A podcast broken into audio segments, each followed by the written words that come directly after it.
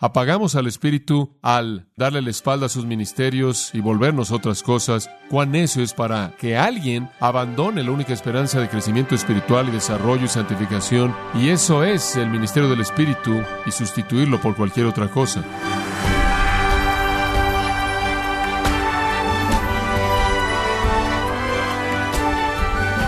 Le saluda su anfitrión Miguel Contreras dándole la bienvenida a esta edición de Gracia a vosotros con el pastor John MacArthur. En la vida del cristiano la salvación y la santificación son inseparables. Nadie puede experimentar la salvación sin experimentar la santificación. Pero ¿cómo trabaja el Espíritu Santo en la santificación del creyente?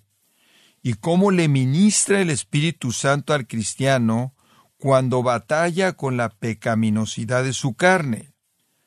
John MacArthur nos mostrará las respuestas conforme abren las escrituras, parte del estudio quitando el misterio de la obra del Espíritu Santo, aquí en gracia a vosotros. Abra su Biblia en Gálatas capítulo 3, versículo 1. Oh Gálatas insensatos, un lenguaje fuerte, son insensatos. ¿Quién os fascinó para no obedecer a la verdad? A vosotros ante cuyos ojos Jesucristo fue ya presentado claramente entre vosotros como crucificado? Esto solo quiero saber de vosotros. Pablo reduce su deseo a uno.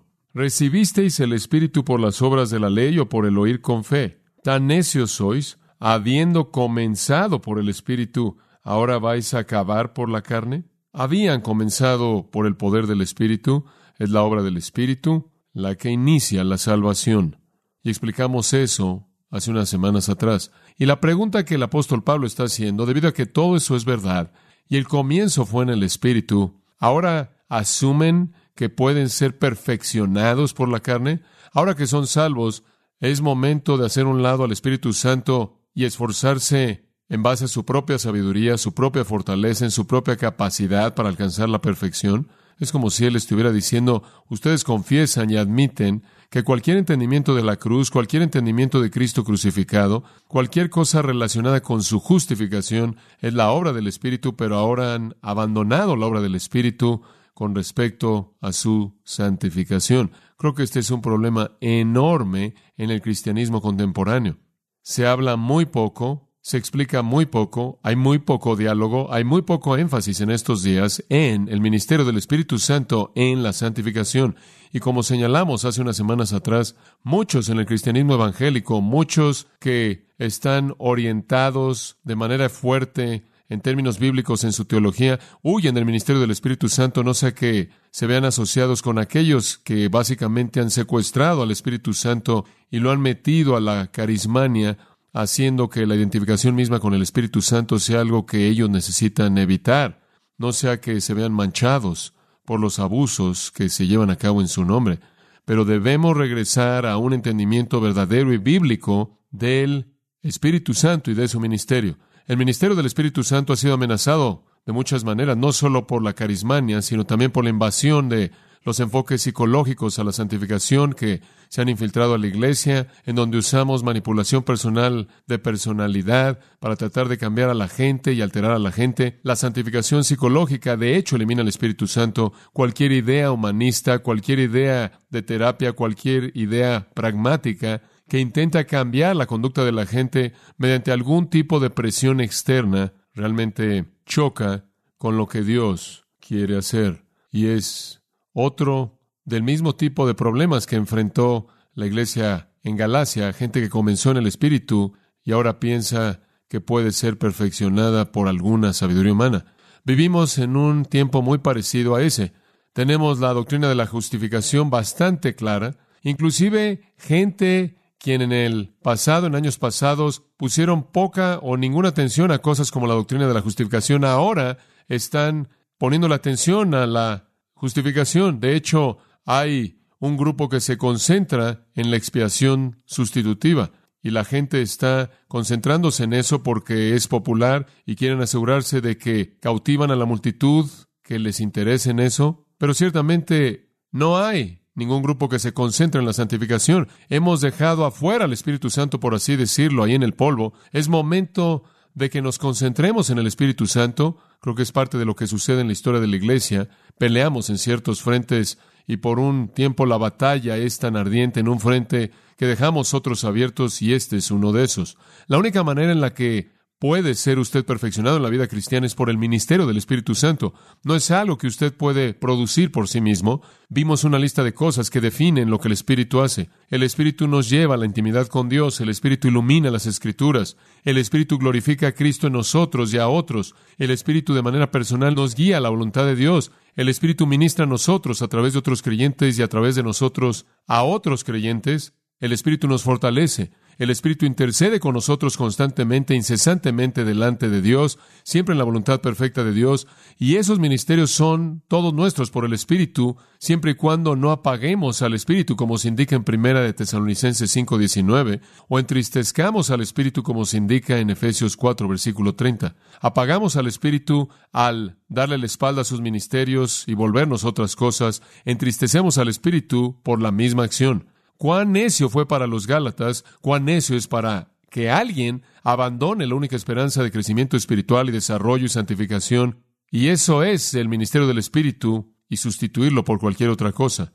Si usted quiere vivir al nivel espiritual, si usted quiere vivir en el poder de Dios, usted entonces necesita vivir en el Espíritu. Ahora, con eso en mente, regresemos a Gálatas, capítulo 5 y versículo 16, palabras muy directas. Digo pues, andad en el Espíritu, andad en el Espíritu. Esto es por el poder y dirección y guía del Espíritu. Y no satisfagáis los deseos de la carne. Es así de simple. Andad en el Espíritu y no satisfagáis los deseos de la carne. Andad es un mandato de tiempo presente e implica simplemente en la palabra un progreso constante, en un ritmo paso a paso constante. Continúe andando, caminando, podría ser traducido. Conforme su vida como cristiano se desarrolla un momento a la vez, un día a la vez, cada paso es tomado en el poder y bajo el control del Espíritu. Este es un mandato a dejar que su vida sea gobernada por y dominada por el Espíritu Santo. Ahora todos poseemos el Espíritu Santo. Si alguno no tiene al Espíritu de Cristo, no es de él. Romanos 8:9. Todo cristiano tiene al Espíritu. Todos tenemos al Espíritu Santo. Es el Espíritu Santo quien nos dio vida. Es el Espíritu Santo quien viviendo en nosotros sustenta esa vida. Somos el templo del Espíritu de Dios. Primera de Corintios 6, 19 y 20. Eso es tan básico. Pero poseer al Espíritu Santo y ser templo del Espíritu Santo no necesariamente es lo mismo que andar en el Espíritu. Andar significa simplemente que usted toma todo paso de manera coherente en línea con la voluntad y en la dirección provista por el Espíritu Santo. Ahora, la vida cristiana es descrita como un andar o un caminar muchas, muchas veces, porque es una experiencia día tras día, paso a paso. Le voy a dar una pequeña teología del caminar o del andar aquí, por tan solo un momento. Efesios 4, 2 y 3 dice andad en humildad. Romanos 13, 13 dice andad en pureza. 1 Corintios 7, 17 dice andad en contentamiento. Segunda de Corintios 5, 7 dice andad en fe o confianza. Efesios 2, 10 dice andad en buenas obras. Efesios 4, 17 ande de manera diferente que los no convertidos. Segunda de Tesalonicenses 3, 6 ande separado. Efesios 5, 2 y 3 andad en amor. Efesios 5, 8 y 9 andad en la luz. Efesios 5, 15 y 16 ande en sabiduría. Tercera de Juan 3 y 4, ande en la verdad. Y la clave de todo eso es andar en el Espíritu. Es Él quien produce humildad, pureza, contentamiento, fe, buenas obras, separación, amor, luz, sabiduría y verdad. Resumiéndolo todo entonces, está en este versículo 16, lo que usted tiene aquí, lo que es realmente una definición medular de cómo vivir la vida cristiana. Andad en el Espíritu y no satisfagáis los deseos de la carne. Eso es triunfo, eso es victoria, eso es conquistar el pecado que permanece, la carne que está en nosotros y viene únicamente al andar en el Espíritu. Y lo vuelvo a decir, esto no es lo que usted oye en la actualidad. Se nos habla de trucos psicológicos, se nos habla de pasos prácticos para esto y pasos prácticos para aquello, y cómo cambiar la manera en la que nos conducimos mediante confesión positiva y palabras positivas, y nómbrelo y reclámelo como si tuviéramos algún poder en nosotros mismos para alterar la realidad. Dicho de manera simple, debemos andar en el Espíritu o de lo contrario no conquistaremos los deseos de la carne que están siempre presentes.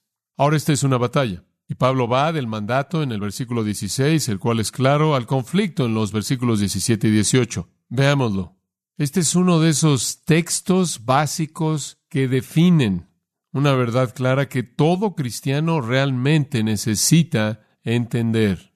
Vivimos en una batalla. Vivimos en una guerra que se está llevando a cabo en nuestro interior. Aunque somos nuevas criaturas, somos totalmente nuevos. Gálatas 2.20, con Cristo estoy juntamente crucificado, mas vivo yo, mas no, sino Cristo vive en mí. Somos un nuevo yo, pero el pecado todavía está presente está todavía ahí. Y eso ciertamente es indicado en el versículo 16. Solo cuando andamos por el Espíritu no cumpliremos los deseos de la carne, lo cual significa los deseos de la carne todavía están ahí, aunque estamos en Cristo y hemos sido justificados. Todavía están ahí y nos van a conquistar si no andamos por el Espíritu. Realmente es una realidad triste ver el panorama, entre comillas, del cristianismo evangélico en la actualidad y ver cuán dominado es por los deseos de la carne, inclusive al nivel más elevado de ministerio supuestamente pastoral, el liderazgo cristiano, ahí usted tiene a gente que parece estar totalmente sin control alguno de sus deseos carnales, pastores cayendo en inmoralidad y pecado horrendos, y esa es la parte que conocemos. Dios conoce la parte que es pública como algo que todavía no es conocido. Los pecados de algunos hombres vienen después, algunos son conocidos en el tiempo. Y desciende del liderazgo a lo largo de los rangos hasta aquellos que dicen ser cristianos, al grado que hay casi una actitud indiferente hacia la carne. Y después tiene usted a la cultura ocupada por tratar de adaptarse a la cultura para que de alguna manera puedan ganar a la cultura, al afirmar la cultura o la sociedad. Entonces usted tiene a predicadores que quieren ser los expertos en películas para adultos y expertos en música vil y y bien versados en las inmoralidades de nuestra sociedad para que de alguna manera puedan identificarse con la gente a la que ministran y se han sobreexpuesto a sí mismos de una manera tóxica al permitir que se infiltren estos vicios mundanos. Así no es como usted supera la carne, pero no parece haber mucho interés en superar o vencer los deseos de la carne. Y en donde hay algo de interés en eso, parece descender algún nivel de manipulación, algunos niveles de inteligencia o algún nivel de aptitud aprendida o crear un mundo que usted crea, en el cual usted puede tener su propio poder para vencer la carne y puede ser únicamente realizado por el poder del Espíritu.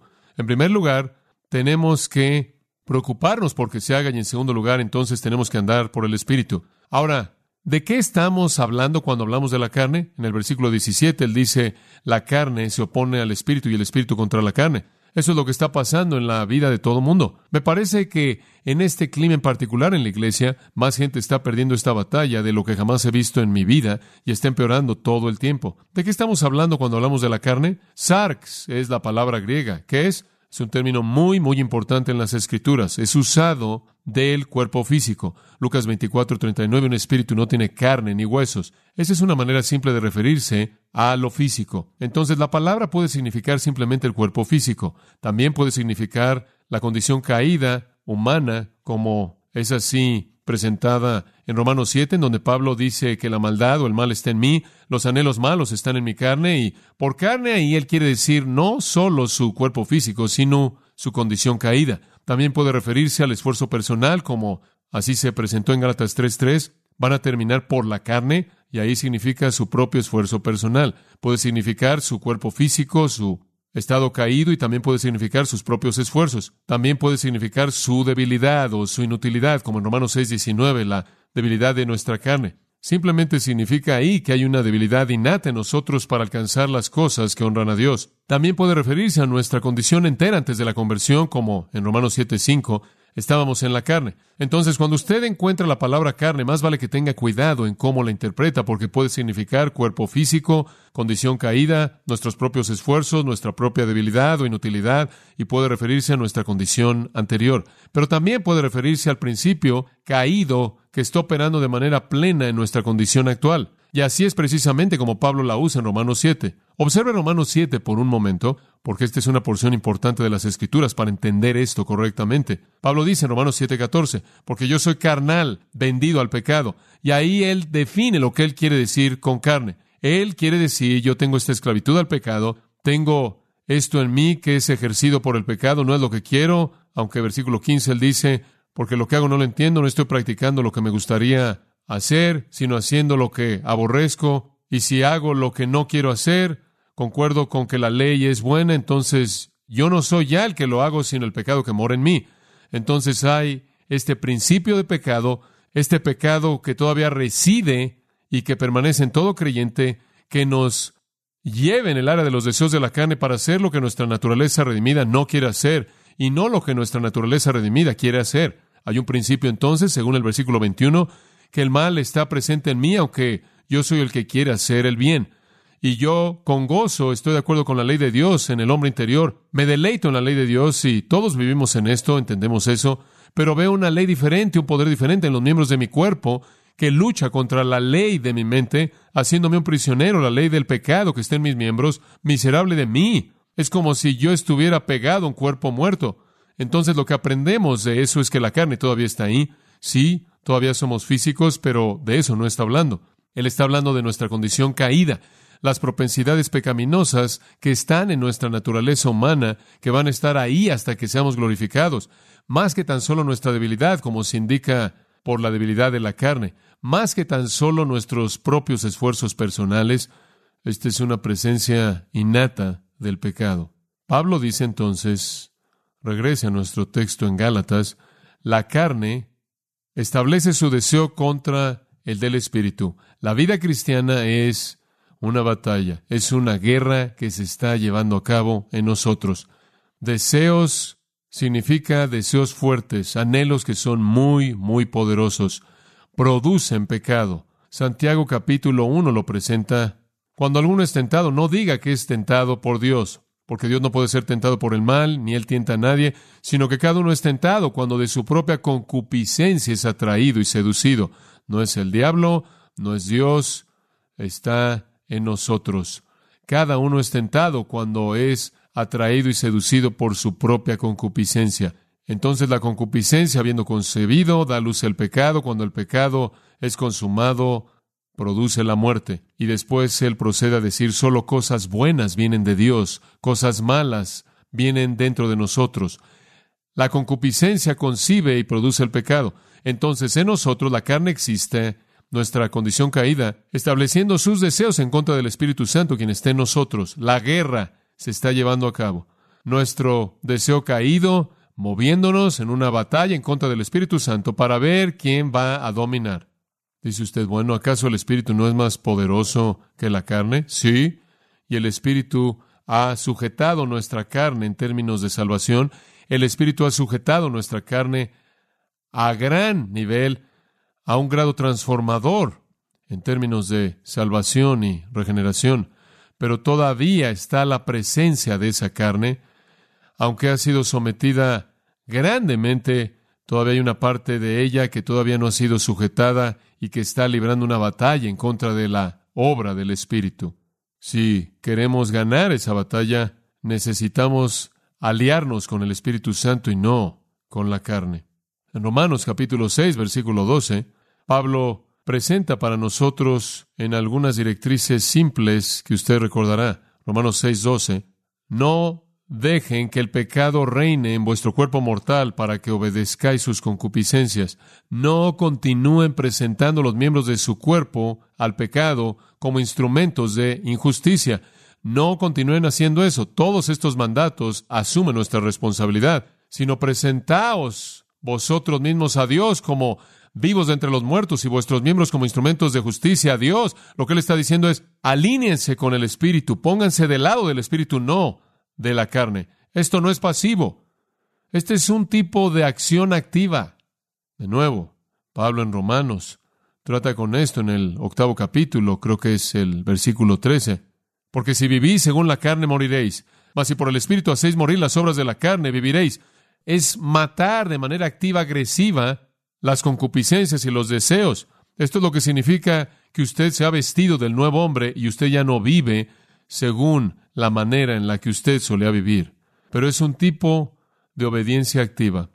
La vida cristiana es una carrera que debe ser corrida, según Hebreos capítulo 12, es una pelea que debe ser peleada, según 1 Corintios capítulo 9, golpeando su cuerpo para someterlo.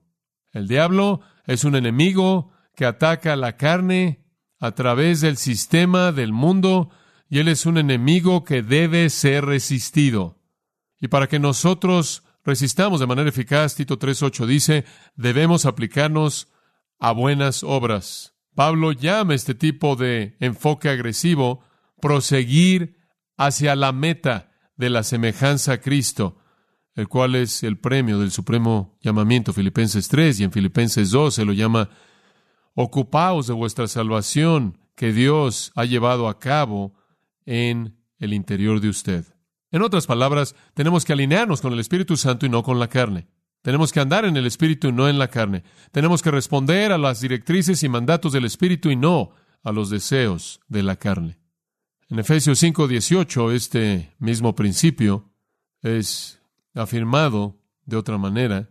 Dice, sed llenos del Espíritu. Literalmente estén siendo continuamente llenos del Espíritu. En otras palabras, dejen que el Espíritu los domine. Y en Colosenses 3:16, el pasaje paralelo, por cierto, a Efesios 5:18, el pasaje que es exactamente paralelo, todos los pasajes que lo rodean son exactamente los mismos. El paralelo dice esto. La palabra de Cristo mora en abundancia en vosotros. Ser lleno del Espíritu, ser controlado por el Espíritu, ser dominado por el Espíritu es lo mismo que dejar que la palabra de Cristo lo domine a usted. La palabra y el Espíritu siendo lo mismo. La palabra refleja la voluntad del Espíritu. Si usted quiere andar en el Espíritu, entonces debe andar según las Escrituras, según lo que la palabra de Dios enseña. Usted se pregunta por qué hay tan poco interés en la santificación en la actualidad. Es un paralelo directo a un poco interés en las Escrituras. ¿Por qué hay tantas personas que caen en pecados tan horrendos, a todo nivel de la vida de la iglesia es porque no conocen lo que necesitan conocer para seguir la mente del Espíritu. No han sido instruidos. No se le hace favor alguno a la gente cuando no se le predica nada más que sermones simples, evangelísticos, basados en la cultura, para tratar de atraer a los incrédulos semana tras semana, año tras año, y dejar al resto de la gente que está sentada ahí, que viene a Cristo, moribunda muriéndose de hambre, de verdad espiritual, sin conocer lo suficiente para ganar la batalla que se está llevando a cabo en el interior. Y entonces, en el capítulo 5 se nos manda andar en el Espíritu si tenemos esperanza alguna de conquistar nuestra carne con sus deseos. La carne se opone contra el Espíritu y el Espíritu contra la carne porque éstas están en oposición el uno al otro. Escucha esto, para que no hagáis lo que quisieres. Eso nos lleva de regreso a Romanos 7, de nuevo, para que no hagáis lo que quisierais. Ahí es exactamente en donde vivimos. Odiamos el pecado en nosotros mismos y entre más santificado esté usted y entre más se involucre usted en esta batalla, más odiará usted el pecado que hay en usted. Y después quiero que observe el versículo 18. Pero si sois guiados por el Espíritu, lo cual es lo mismo que andar por el Espíritu, lo mismo que ser lleno del Espíritu, no estáis bajo la ley. Esta es una afirmación maravillosa, maravillosa. El versículo 16 dice, andad en el Espíritu y no satisfagáis los deseos de la carne. Entonces, ¿qué va a satisfacer usted? Usted va a satisfacer la voluntad del Espíritu. Ahora sigue esto. Usted va a cumplir la voluntad del Espíritu, no el deseo de la carne, si usted anda por el Espíritu. Andar por el Espíritu significa ser lleno, ser dominado ricamente por la palabra de Dios, la cual es la mente del Espíritu. Si usted anda camina de esa manera, lleno y dominado por las escrituras, usted no va a satisfacer el deseo de la carne. Ese es el versículo 16. Versículo 18. No estáis bajo la ley. Ahora eso parecería decir, espera un minuto, ¿no será mejor decir que si usted es guiado por el Espíritu, usted está bajo la ley? Eso quiere decir que usted se está sometiendo a la ley, usted está obedeciendo a la ley, usted está alineándose con la ley. ¿Por qué dice él que no estáis bajo la ley? ¿Por qué? ¿Qué significa eso? Simplemente esto. Usted ya no está en una situación en la que usted está tratando de ser controlado externamente. La transformación y la obra del Espíritu en el interior está controlándolo usted desde el interior. Y eso es lo que significa recibir al Espíritu Santo, ser el templo del Espíritu, un lugar en donde el Espíritu ha establecido su residencia. Nosotros ya no estamos bajo la presión externa de la ley, ahora estamos bajo el deseo interno del Espíritu Santo. Usted puede tomar a dos personas, usemos a Pablo como ejemplo, el apóstol Pablo antes de que fuera cristiano, él estaba bajo la ley, ¿no es cierto? Por su propia confesión, él estaba bajo la ley y él se esforzó por vivir según la ley. La ley era un estímulo exterior. Él tenía un corazón caído, él tenía un corazón malo no redimido, él no tenía nada de Dios dentro de él, el Espíritu no vivía dentro de él. Sin embargo, él dijo en lo que a la ley concierne, yo soy irreprensible. Hay muchas personas morales que operan bajo la ley. Someten sus vidas a cierto nivel de la ley externamente y tratan de vivir sus vidas según la ley. Están operando por obras, están operando por esfuerzo humano y pueden mantenerlo así por un tiempo. Pueden hacerlo exitosamente por un tiempo y pueden esconder las cosas que necesitan esconder y revelar únicamente las cosas que necesitan revelar. Pero el pecado todavía es dominante en el interior. Pero cuando usted recibe al Espíritu en su regeneración, y cuando el Espíritu establece su residencia en usted y usted anda en el Espíritu o es guiado por el Espíritu, usted ya no está bajo una presión externa, usted está bajo una motivación divina interna. Mi persona interior quiere obedecer y quiere guardar la ley. Esta es la diferencia.